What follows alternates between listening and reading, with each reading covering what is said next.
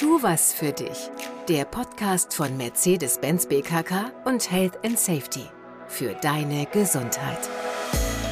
Ja, hallo, schön, dass du da bist. Es ist wirklich erstaunlich, was du heute schon tun kannst, um Krebs zu vermeiden. Darum geht's. Krebsprävention, das ist unser Thema. Mein Name ist Tobias Häusler. Ich bin Fernsehmoderator, Radiomoderator und ein Schwerpunkt ist wirklich äh, ja, die Gesundheit, Gesundheitsthemen und zwar nicht erst, wenn es um Heilung geht, sondern schon heute im Bereich der Prävention. Und damit herzlich willkommen. Ja, vielleicht zum wichtigsten Podcast überhaupt. Es geht schließlich um die Basis von allem. Es geht um deine Gesundheit. Das Thema heute ist besonders heiß. Tja, der Sommer und äh, seine Sonne und wie wir alles genießen. Ist mir gerade noch passiert. Erster Urlaubstag, Kanarische Inseln. Wer dachte, ach komm, erster Tag. Und es ist auch noch so ein bisschen bewölkt. Natürlich dachte ich das und wer lag dann abends fluchend im Bett? Natürlich ich mit Sonnenbrand. Weil ich ja jetzt erst mit Gregor Kern spreche, Gründer und Geschäftsführer von KME, hat sogar seine Doktorarbeit geschrieben. Ganz speziell über Hautkrebsprävention ist der beste Gast, den wir uns vorstellen können. Hallo Gregor. Hallo Tobias, freut mich, dass ich hier bin. Der Hautkrebs, du sagst, die Zahlen dieser Krebsart, die steigen wie bei keiner anderen Krebsart? Ja, das ist richtig. Das Melanom, also der schwarze Hautkrebs, der auch tödlich sein kann, die Zahlen steigen äh, sehr stark in Deutschland an. Und letztlich liegt es daran, dass wir als Deutsche immer weiter in den Süden in die Sommerurlaube fliegen oder zum Beispiel auch auf die Kanaren und dort Sonne abbekommen, die wir nicht gewohnt sind. Und dieser Prozess ist fortsteigend und es ist nicht absehbar, dass diese Zahlen sinken. Man kann natürlich genetisch vorbelastet sein. Aber grundsätzlich ist es so, Hautkrebs ist etwas, was von außen gefördert werden muss. Das kommt nicht von innen heraus? Ja, das ist vollkommen richtig. Also natürlich gibt's die familiäre Vorbelastung, familiäre Disposition oder auch andere Faktoren, die dazu führen. Aber 90 Prozent, würde ich sagen, sind letztendlich tatsächlich die UV-Lichtexposition, also das Sonnenlicht oder auch Solarium, das ich im Laufe meines Lebens abbekomme. Das ist bei Hautkrebs mehr als bei allen anderen Krebsarten das Hauptthema der eigene Umgang mit der Sonne. Das ist doch super. Eigentlich ist doch eine gute Nachricht, weil wir können was dagegen tun. Also, die Sonne scheint. Wie reagiere ich? Ist jeder Sommertag ein Sonnencremetag? Grundsätzlich sollte man sich immer eincremen, auch nicht unbedingt nur im Sommer. Also wenn ich jetzt im Skiurlaub bin und dort die Sonne scheint, dort sollte ich auch auf jeden Fall die Sonnencreme benutzen. Und äh, wenn ich rausgehe in den Garten äh, spazieren, dann sollte ich mich immer eincremen. Und zwar nicht nur, wenn die Sonne scheint, sondern auch, wenn es bewölkt ist, weil die UV-Strahlen gehen auch durch die Wolken durch. Ja, und wenn ich jetzt penibel darauf achte, ich bin nur im Schatten? Nee, das reicht nicht. Der Schatten ist zwar ähm, gut geeignet, um sich vor der Sonne zu schützen, aber es gibt auch reflektierende Strahlen.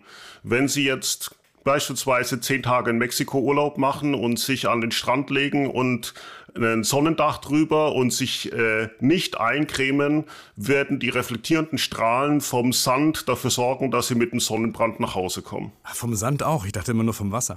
Nein, äh, von allen hellen Oberflächen. Deswegen wieder Thema Skiurlaub und Schnee. Ja. Je heller die Oberfläche ist, desto mehr reflektiert die Strahlen dann auch indirekt.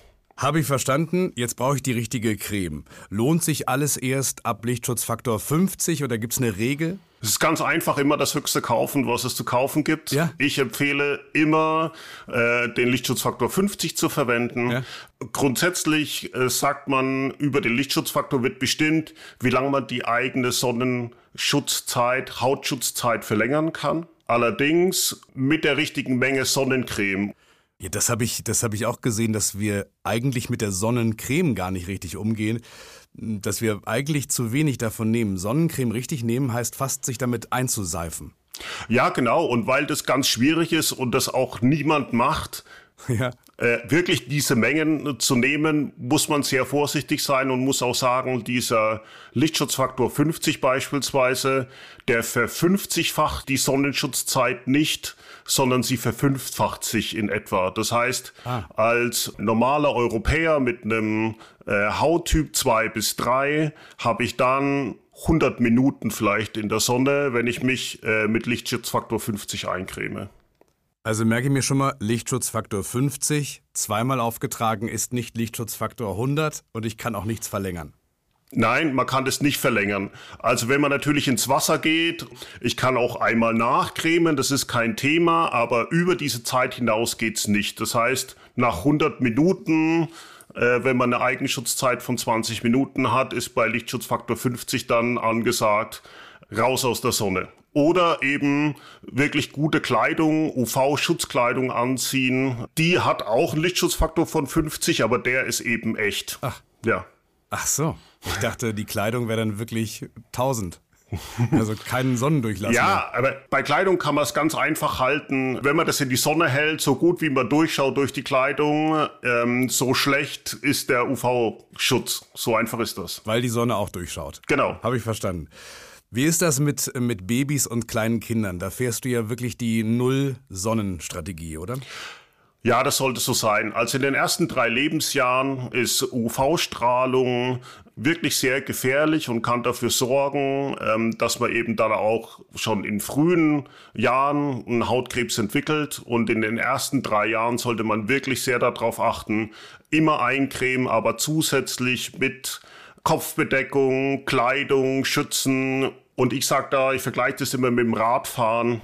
Ähm, wenn die Kinder auch so aufwachsen und es einfach drin haben. Wenn ich in die Sonne gehe, creme ich mich ein, ziehe mir eine Mütze auf und ein Shirt an, dann machen die das auch so. So wie zum Beispiel meine Kinder auch einfach einen Fahrradhelm aufsetzen, wenn sie aufs Fahrrad steigen. Ja. Ganz normal und natürlich. Und beim Zähneputzen auch, ne? Und beim Zähneputzen auch. Da wurden ja auch sehr große Fortschritte erreicht. Ja, jetzt bin ich ein Kind der 80er. Da sagt meine Mutter heute, wir hatten nicht die Kenntnis. Also ich weiß nicht, wie viele Sonnenbrände ich hatte. Wie war das bei euch? Ja, also muss man ja ganz ehrlich sagen, ähm, äh, man hatte auch kein Wissen. Man hat gedacht, okay, man muss halt irgendwie durch den Sommer kommen und wollte nur die Schmerzen vermeiden. man ist morgens zum Strand und abends zurück, wenn man im Urlaub war. Und das sind einfach Verhalten, die man jetzt nicht mehr äh, machen sollte. Und deswegen tragen wir natürlich eine gewisse Gefährdung in uns und diese viele UV-Lichtexpositionen Neben dem Schwarzen gibt es auch noch den hellen Hautkrebs. Es sorgt einfach dafür, dass ganz viele Leute im höheren Alter dann so einen äh, hellen Hautkrebs bekommen, mhm. der dann auch behandelt werden muss. Ich äh, fasse zusammen, jeden, ausnahmslos jeden Sonnenbrand vermeiden. Und ich weiß ja, ihr Fachleute wollt ja, dass wir nicht mal braun werden. Was passiert denn mit der Haut, wenn da Sonne drauf fällt? Ja, also beim Sonnenbrand oder allgemein, wenn ich Sonne abbekomme, gibt's UVA und UVB-Strahlen. Die UVB-Strahlen, die ähm, greifen die DNA an. Die Haut durchfährt einen ganz natürlichen Prozess über die Bräunung, versucht die sich zu schützen. Ähm, es wird Melanin produziert und genau dieser Umwandlungsprozess ist aber auch der, bei dem der Krebs entsteht. Das heißt, dieser Gedanke Sonnenbrand, wenn ich den habe, dann erst besteht das Risiko eines Hautkrebses, das ist nicht richtig, also auch schon durch so eine leichte Rötung, das reicht aus, um die Prozesse in der Haut ähm, zu starten. Und bei der UVA-Strahlung, die schädigt insbesondere das Bindegewebe oder auch das Bindegewebe. Und da habe ich dieses andere Thema, ähm, warum wir sagen, nie gezielt bräunen. Die schädigt das Bindegewebe und das sorgt dann letztendlich dafür, dass die Faltenbildung steigt und dass man im Alter einfach ein vielfaltigeres Gesicht bekommt, äh, wenn man sehr viel in die Sonne geht. So, jetzt ist es doch passiert. Mein, mein innerer Dr. Gregor Kern hat versagt. Es war zu viel. Was mache ich dann? Ja gut, also mein Hautkrebsrisiko danach kann ich nicht mehr reduzieren. Ich habe das jetzt abbekommen, das ist passiert. Äh, ich kann natürlich, ähm, es gibt äh, entsprechende After-Sun-Lotions, mit denen ich versuchen kann, die Haut zu kühlen, ähm, den Schmerz zu reduzieren. Die Haut regeneriert sich ja neu, jeder weiß das. Die Haut schält sich dann ab und bildet sich neu. Das ist natürlich nur die oberste Hautschicht, dadurch geht das geschädigte Gewebe nicht weg. Da geht's letztendlich um Lindern und Reduzieren, aber meine Dosis habe ich abgekriegt. Da kann ich leider nichts mehr dran ändern. Das ist also nur noch für mich, für mein Gefühl und keine Krebsprävention mehr. Richtig. Jetzt gibt es ja Leute, die sagen, äh, die sagen, uns fehlt hier im trüben Deutschland ähm, Vitamin D. Also so eine ganz Null-Sonnenstrategie wäre doch dann auch falsch. Die gibt es.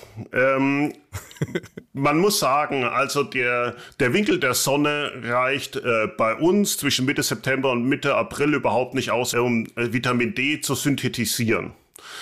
Äh, in dieser Zeit kann ich also so viel in die Sonne gehen, wie ich will. Für die Vitamin D-Produktion bringt es nichts. So, ähm, okay. Das bedeutet, man muss dann auch überlegen, Vitamin D eh über eine Tablette zu supplementieren, wenn man reduziert ist. Allerdings muss man auch dazu sagen, für die regelmäßige Einnahme von Vitamin D-Supplementen gibt es bisher keinen wissenschaftlichen Nachweis, mhm. dass dadurch Krankheiten reduziert werden. Man weiß zwar, ein erniedrigter Vitamin D-Level fördert gewisse Erkrankungen, aber dass die Supplementierung tatsächlich einen Nutzen erzielt, weiß man nicht. Okay. Daher von meiner Seite aus auch im Sommer eher schützen, eincremen und nicht eine Strategie fahren, auf 15 Minuten kann ich einfach komplett ohne Sonnenschutz in die Sonne. Da ist nämlich der Eigenschutz meistens schon aufgebraucht. Ja. Wenn dann wirklich ganz kurze Episoden bei der Vitamin D-Aufnahme, das stelle ich eigentlich viel weiter hinten an als das Thema, dass schon ja die Sonne auch ein psychisch positiven Effekt hat. Jeder kennt es nach fünf Tagen schlechten Wetter, wenn die Sonne scheint und ich gehe raus und genieße es einfach und fühle mich gut, aber das kann ich eingecremt genauso gut machen. Letzte Frage. Sonnenbrand vermeiden habe ich verstanden, vor allem Babys und Kinder schützen. Äh, ich probiere es ein letztes Mal. Letzter Versuch. So eine leichte Bräune, weil es einfach gesünder aussieht. So ein leichtes Milchkaffee-Braun, Gregor. Bitte. Also, letztendlich ist es so, wenn man jetzt den Nutzen von Sonnencreme anschaut, dann äh, gibt es einen ganz klaren Hinweis zum gezielten Bräunen bringt, äh, bringt Sonnencreme überhaupt nichts. Also sich an den Strand zu legen, einzucremen, in die Sonne zu legen und dann zu denken, oh, ich schütze mich ja. Das hat keinen Nutzen, weil einfach das, der, die Rötung wird verzögert. Ich bekomme genau dieselbe Strahlung einfach in der längeren Zeit ab.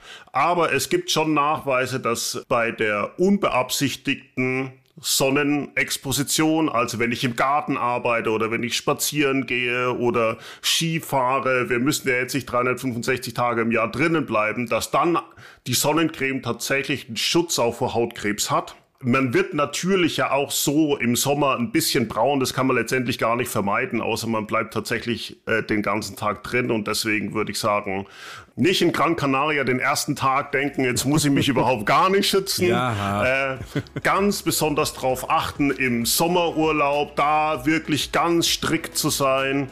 Und wenn man jetzt hier draußen ist und eingecremt ist, dann bekommt man ja auch eine gewisse Bräune und das lässt sich nicht vermeiden und deswegen kann es auch nicht verboten sein. Sagt Dr. Gregor Kahn, Dankeschön für das Gespräch. Sehr gerne. Ich bin Tobias Häusler, bedanke mich natürlich auch bei dir. Mehr zum Thema gibt's auf der Kampagnen-Website oder auf der Website deiner BKK. Ja, ich wünsche dir viel Spaß beim Entdecken und äh, bedanke mich fürs Zuhören. Bis zum nächsten Mal. Das war eine weitere Folge von Tu was für dich. Der Podcast von Mercedes-Benz BKK und Health and Safety.